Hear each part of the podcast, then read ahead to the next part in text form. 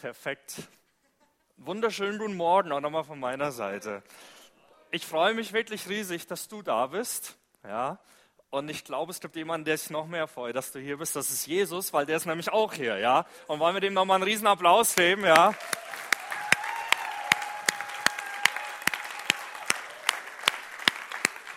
Amen.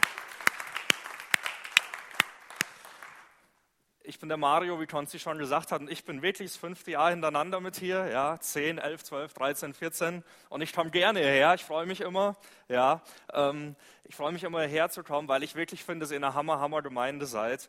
Und es ist echt, äh, ist ein Highlight für mich im Jahr, ist nicht übertrieben, meine ich wirklich so, also ich fühle mich hier sehr wohl bei euch. Und ich habe echt Erwartungen an Jesus heute. Und ich hoffe, du auch, ja, das Predigtthema oder eure Serie, die jetzt startet, Weihnachten ist nicht dein Geburtstag, passt wirklich ähm, so richtig gut, weil in meiner Predigt soll es heute wirklich darum gehen, wegzuschauen von unseren Möglichkeiten, hinzuschauen auf Jesu Möglichkeiten. Ja? Und deswegen habe ich äh, den Untertitel meiner Predigt Gottes unmögliche Möglichkeiten. Ja? Also menschlich gesehen unmöglich oft, ja, aber bei Gott nicht. Deswegen Gottes unmögliche Möglichkeiten. Und, und ich hoffe, dass wir heute Morgen so neu ermutigt werden, alle gemeinsam, ich wie auch ihr, ja, zu sagen, hey, ich lerne immer mehr von mir wegzuschauen, von meiner Begrenztheit hin zu ihm, ja. Weil warum? Ja, weil ich dann immer zuversichtlich sein werde, weil dann immer Freude ist in meinem Leben und weil ich weiß, am Schluss wird immer Sieg sein. Amen. Amen. Wer von euch hat schon mal was verloren in seinem Leben? Bitte ich mal um Handzeichen. Ich glaube alle, oder? Also eigentlich hat jeder schon mal was verloren wahrscheinlich in seinem Leben. Und wer sucht denn gerne von euch? Ich sehe seh keine Hände, vielleicht ist das Licht ein bisschen schlecht. Nein, hier sind keine Hände. Ja, also, also man sucht nicht so gerne. Ja, ich muss euch sagen, ich bin ursprünglich vom Beruf Bilanzbuchhalter und und als Buchhalter hat man wirklich den Job oft zu suchen, ja. Also Differenzen zu suchen, wo kommen die denn her, ja, weil das Konto irgendwie ausgeglichen sein muss. Und das heißt, ich bin von Berufswegen ein Suchender, ja, so als Bilanzbuchhalter. Und dann ist es so, dass ich im Privaten total ungern suche.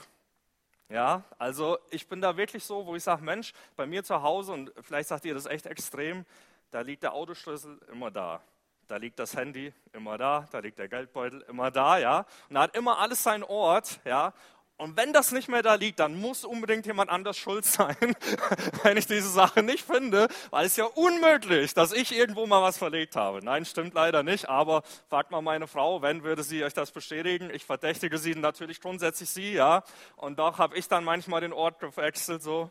Also ich suche sehr ungern, bin ich ganz ehrlich, ja. Jetzt ist ja das eine, wenn ich was verliere, was mir gehört, aber jetzt mal mutige vor, wer, wer hat denn schon mal was verloren, was ihm selbst da nicht gehört hat? Ja, ich auch.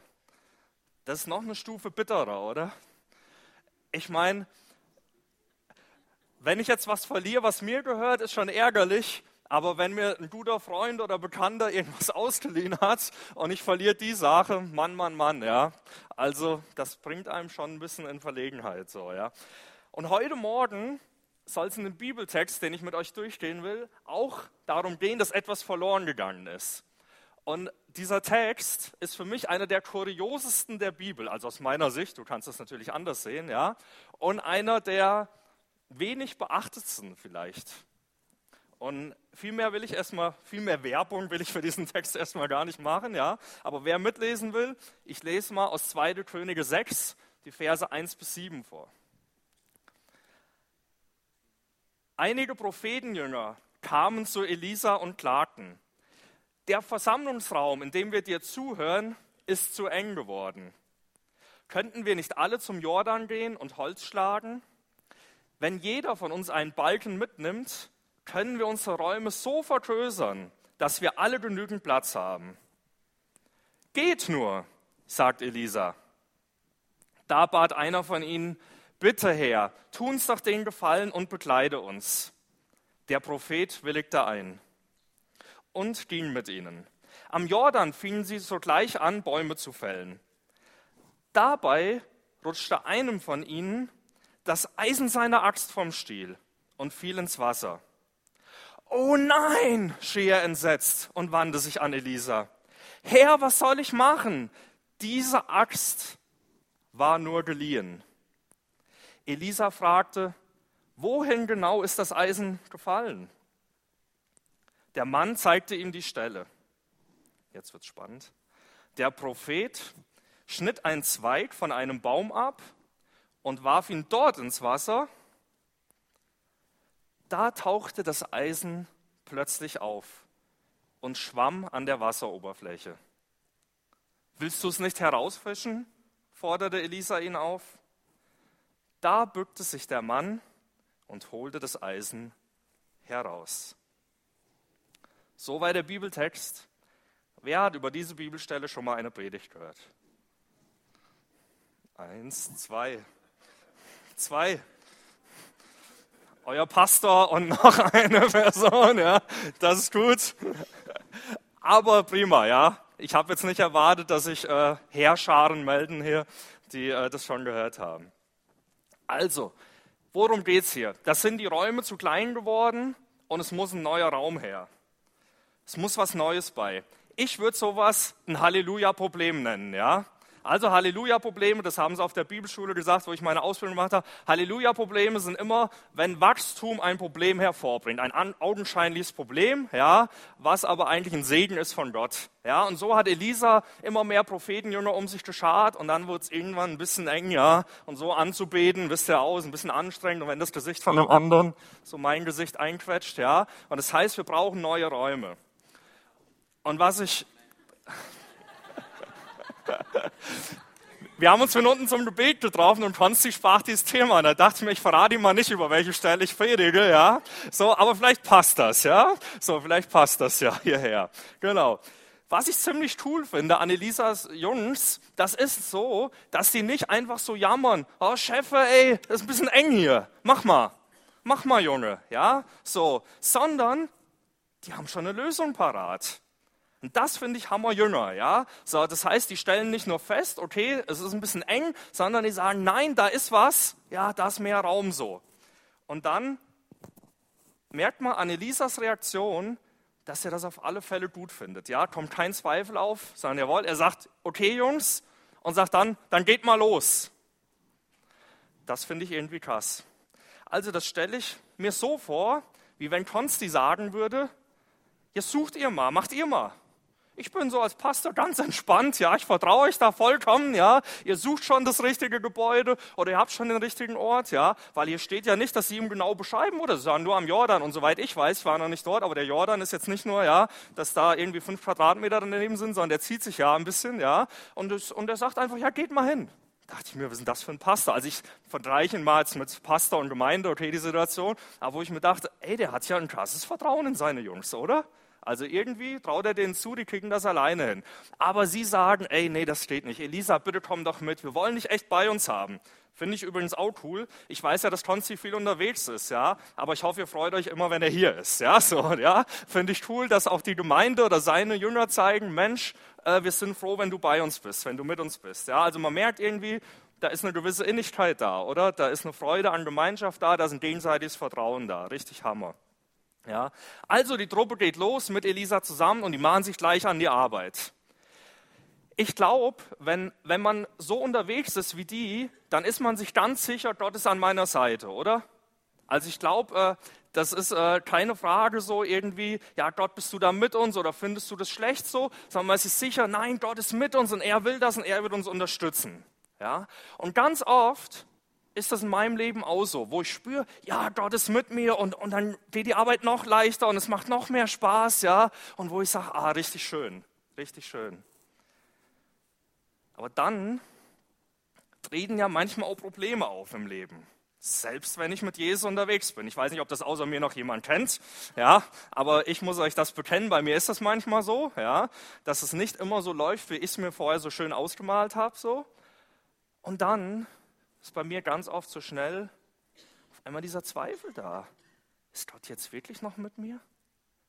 Ja, vorher war ich mir noch ganz sicher, ja, eine halbe Stunde, Stunde vorher, ja, das ist Gottes Wille, ja, das soll ich tun. Ich weiß, er hat mir das gesagt, das soll ich machen, zu der Person hingehen oder dies und das tun. Und dann kommt ein Problem Und dann kehrt sich das auf einmal, kippt um 180 Grad so.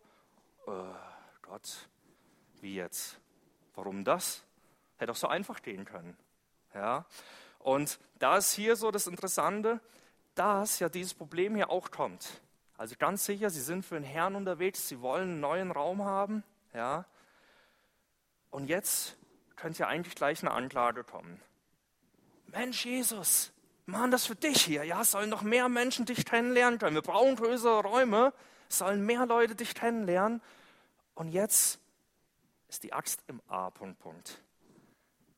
Und die Axt, jetzt könnte man sagen, es ist irgendeine Axt. Nein, die Axt war das wertvollste Werkzeug, was sie für diese Arbeit damals brauchten. Und dass nicht jeder eine Axt zu Hause hatte, zeigt ja, dass sie sich die ausleihen mussten.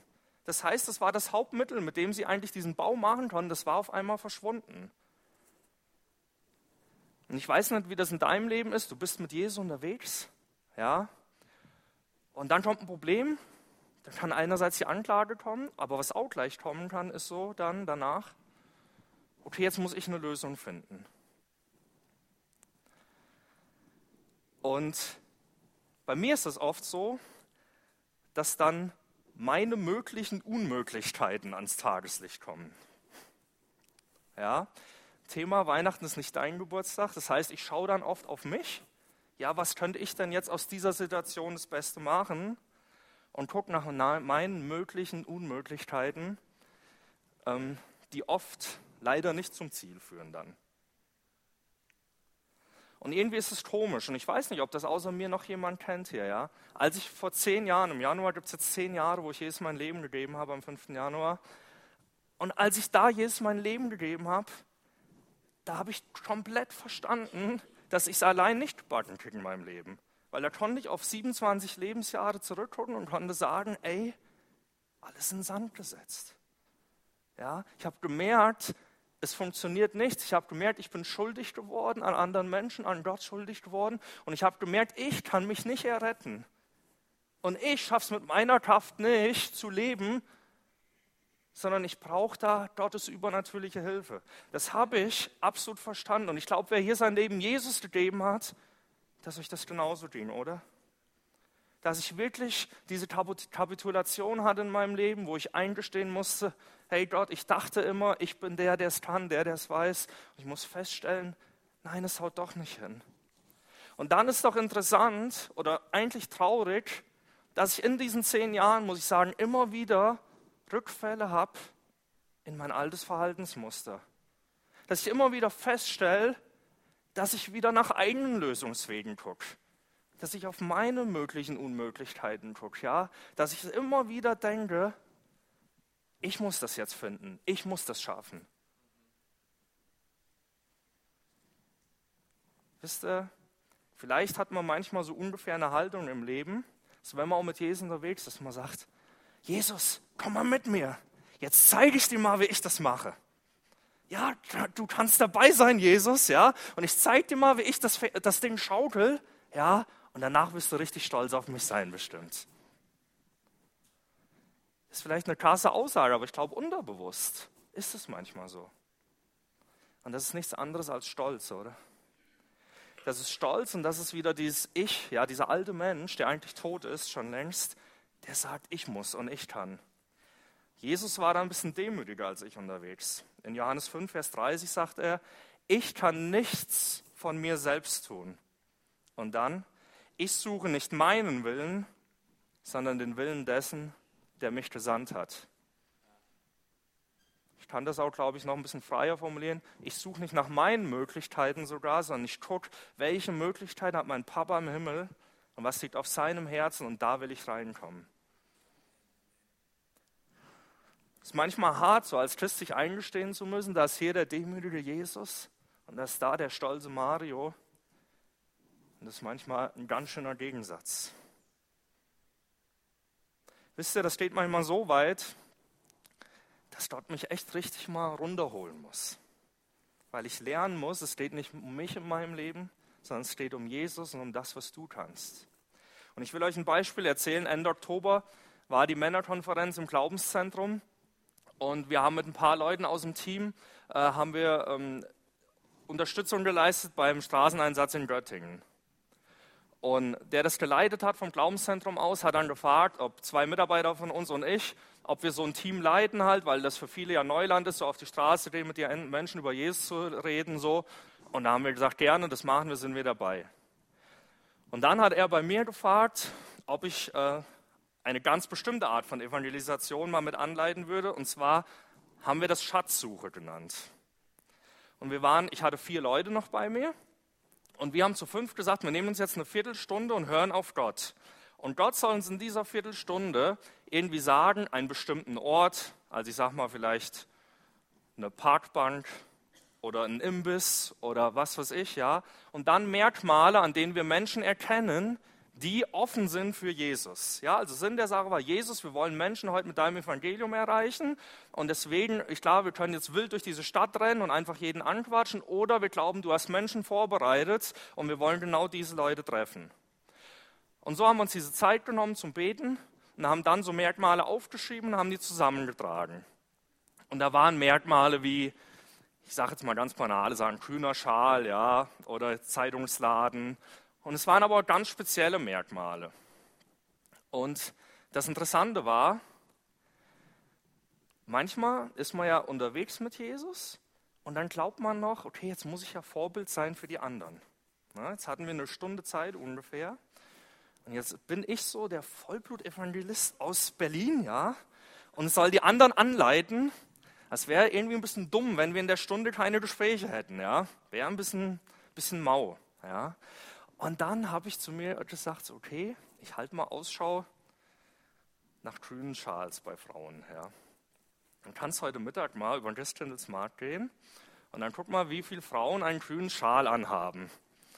Ich bin mir ganz sicher, dass du ganz viele Frauen treffen wirst, die einen grünen Schal anhaben. Ja? So, aber ich habe mir gedacht, okay, ne, so ein bisschen mein mein Weg wieder. Ja, so ich muss ja zeigen, ich spreche jetzt alle Frauen an, die einen grünen Schal haben. Und die Gespräche, die dauerten zwischen zwei und zehn Sekunden. Dann waren die beendet. Boah, hinter mir meine vier Jungs, ja.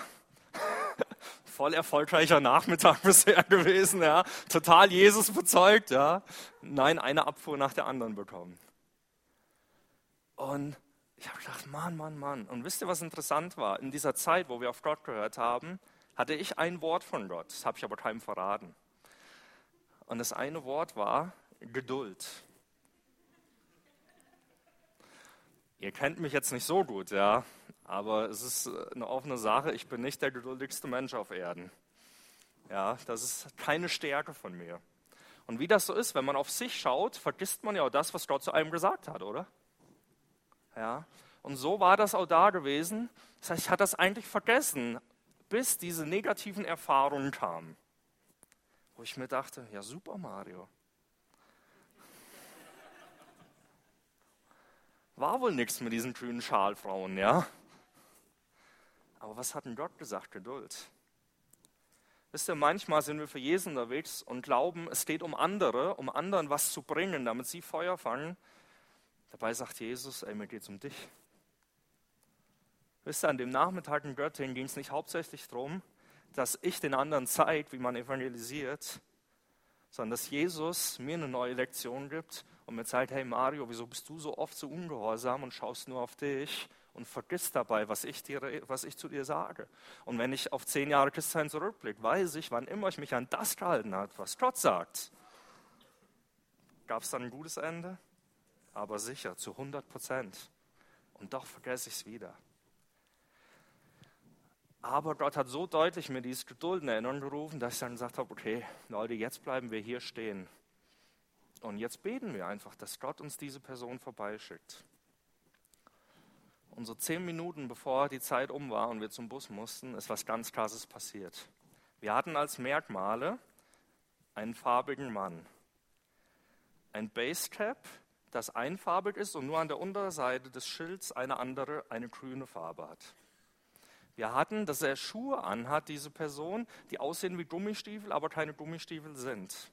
Wir hatten, dass dieser Mann eine rosa Jacke anhat. Und wir hatten, dass wir ihn treffen in einer Bank.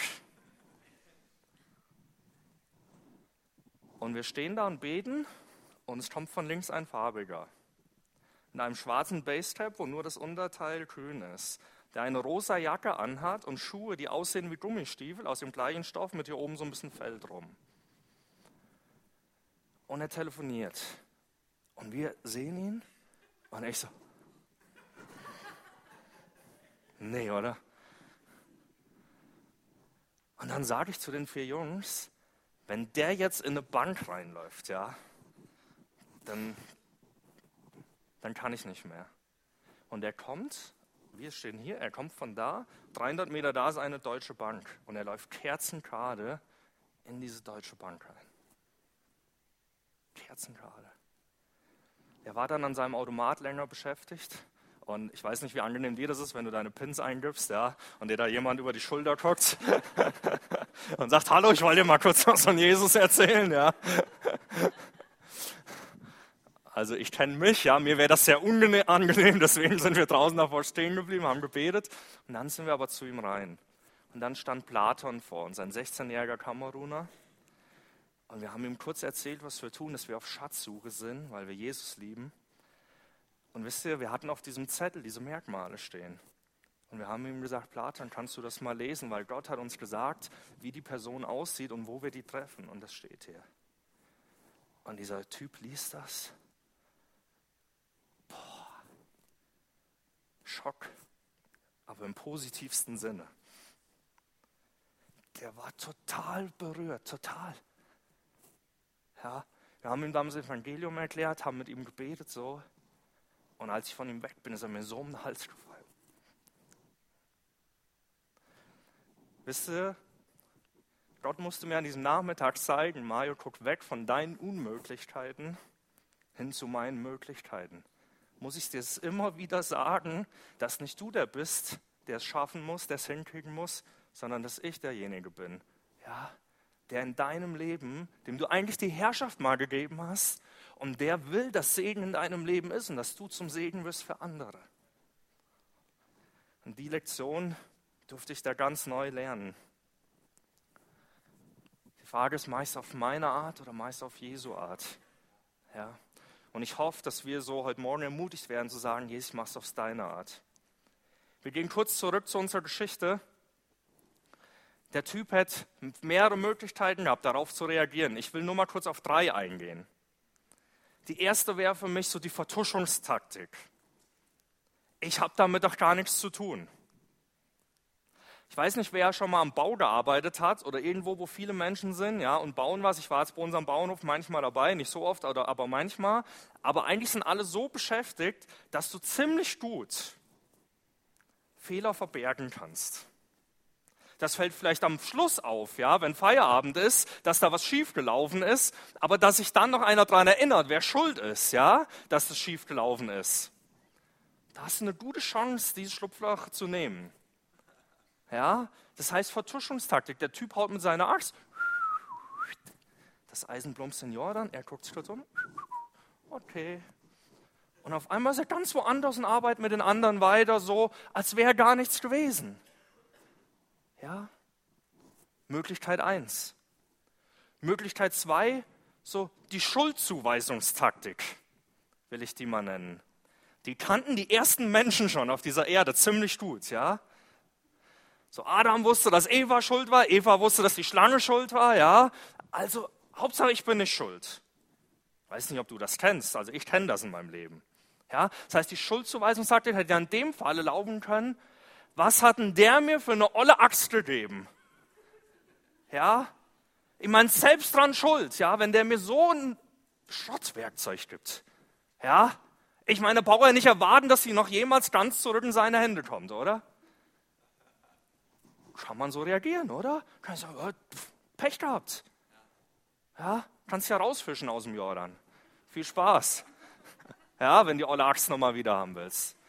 So die Schuldzuweisungstaktik. Und die dritte, und die will ich empfehlen, ist die Bekennungstaktik. Hallo Leute, falls es irgendjemand nicht gemerkt hat, ich habe Scheiße gebaut. Hey, wer macht das gerne in aller Öffentlichkeit? wenn ich jetzt einladen würde, Mensch, wenn, wenn dir eine Sünde bewusst aus der letzten Woche, komm mal nach vorne, ich leih dir ein Mikro. Bekenn mal. Ist jetzt der Raum dazu da? Hau raus. Hey, wir leben alle aus Gnade, oder? Und Gott will vergeben, aber er kann nur denen vergeben, die ihre Sünden bekennen. Sagt 1. Johannes 1, Vers 9. Und da ist er treu und gerecht und will unsere Schuld vergeben. Das ist doch eine Grundlage unseres Glaubens, oder? Komisch ist nur, dass ich das manchmal hier weiß und hier rutscht es immer wieder hier aus dem Herzen wieder raus und dass ich es gar nicht tue, oder? Also ich habe noch nicht gemerkt, dass es in ist, in unserer deutschen Gemeindelandschaft Sünden zu bekennen.